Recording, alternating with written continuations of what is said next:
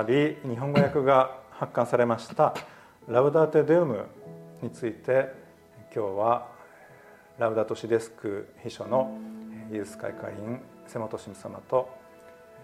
ラウダトシデスク責任司教の成井私成井で少しお話をしたいと思います。瀬本慎さんどうぞよろしくお願いします。よろしくお願いします、はい。えー、ラウダートシですね2015年に出ました。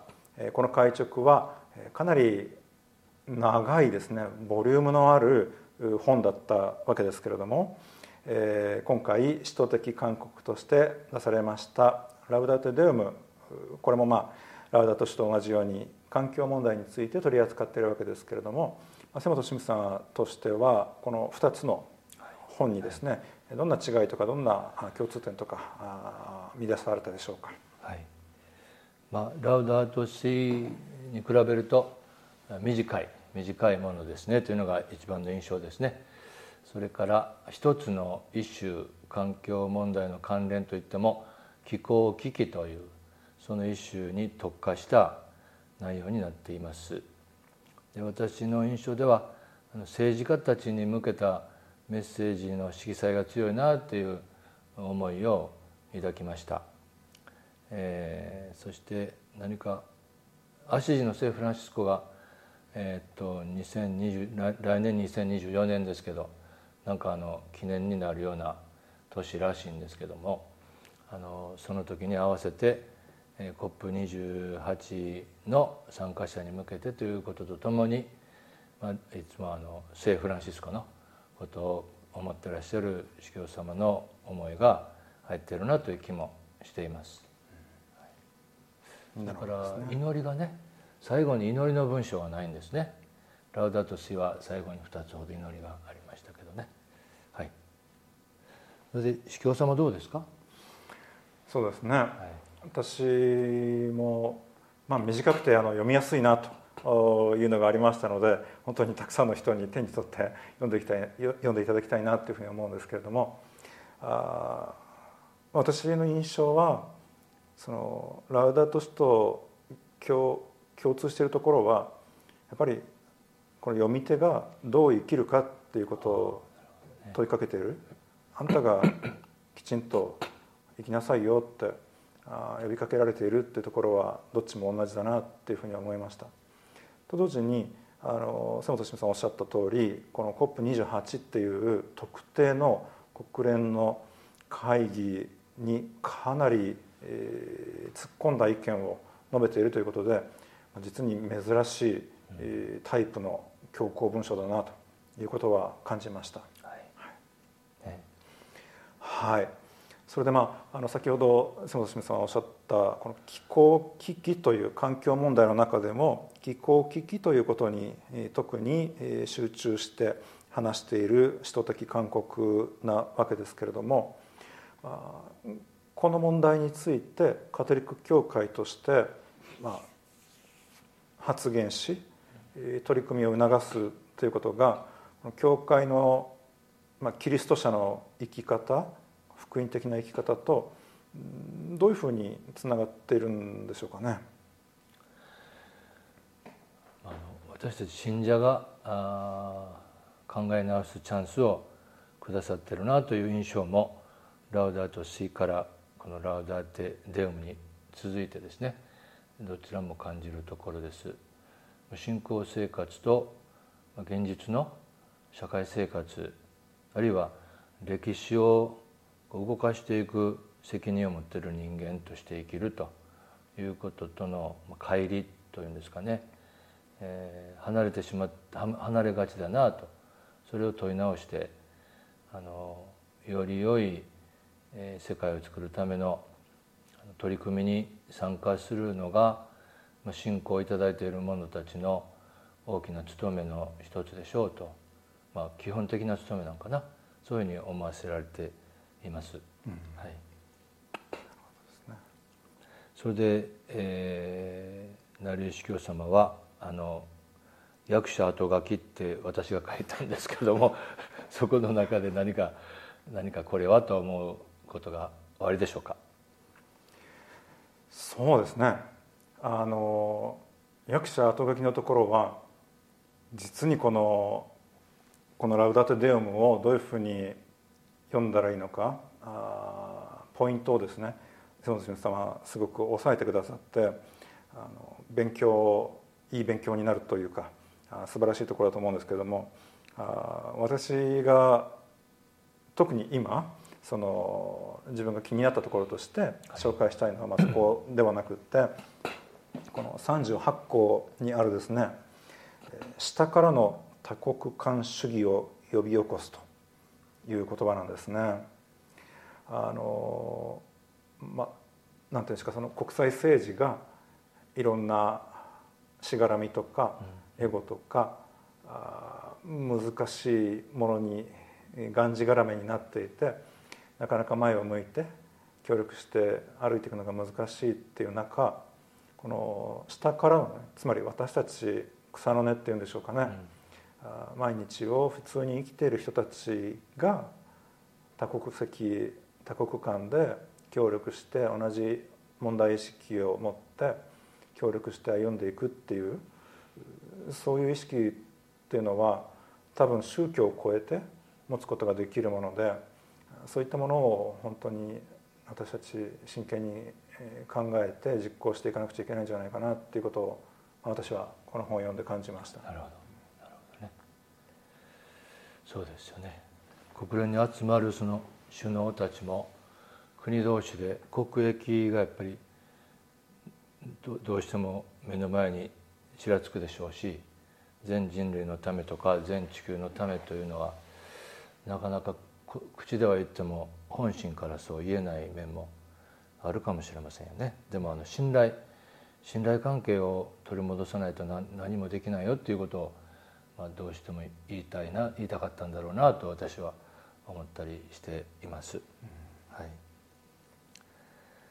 ところであのカトリック教会はそのこういう COP とかのですね国連の会議とかそういうものにどんなふうにどんなふうにあの参加というんですかね関わっていくんですかね言っているんでしょうか。うん、そうですね。あの私前職があのそれこそカトリック教会の修道会が協力して運営している NGO ですね。非政府組織といいますかの事務局長でまさにその国連で政策提言活動を行う NGO で仕事をしていたんですね。でその関係で2019年にマドリードで行われた COP25 に私は参加しました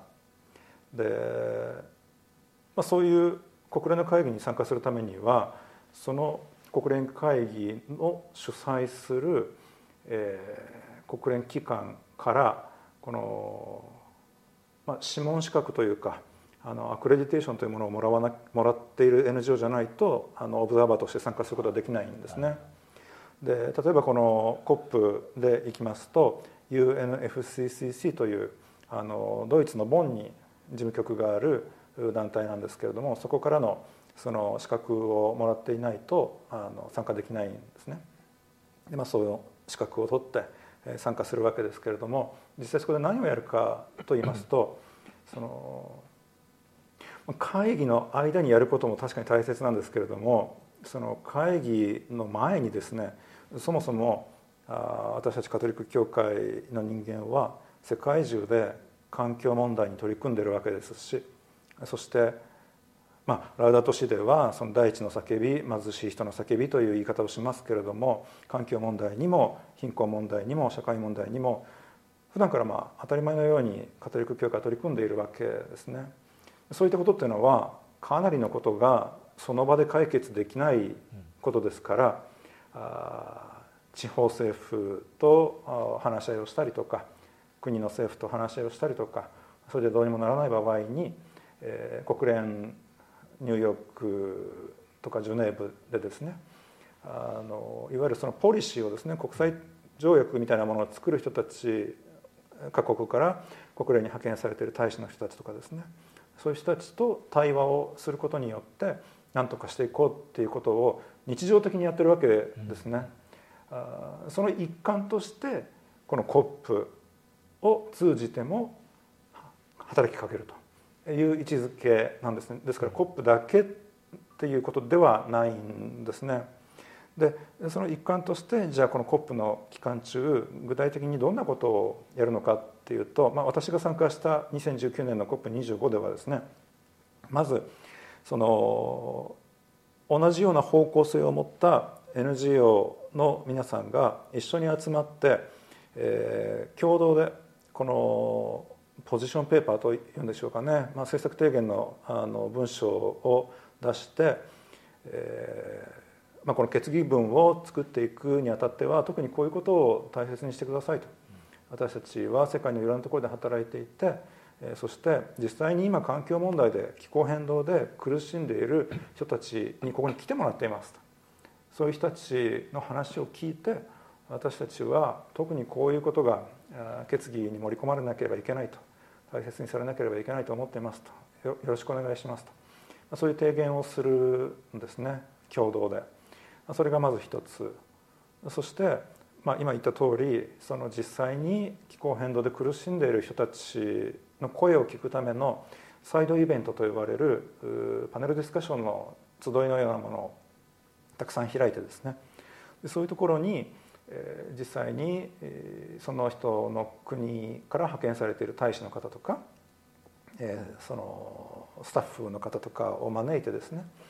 そういう講演会パネルディスカッションをやったりそれですとかやっぱりその COP の期間中っていうのは世界中で環境問題についてその興味が示される時期でありますので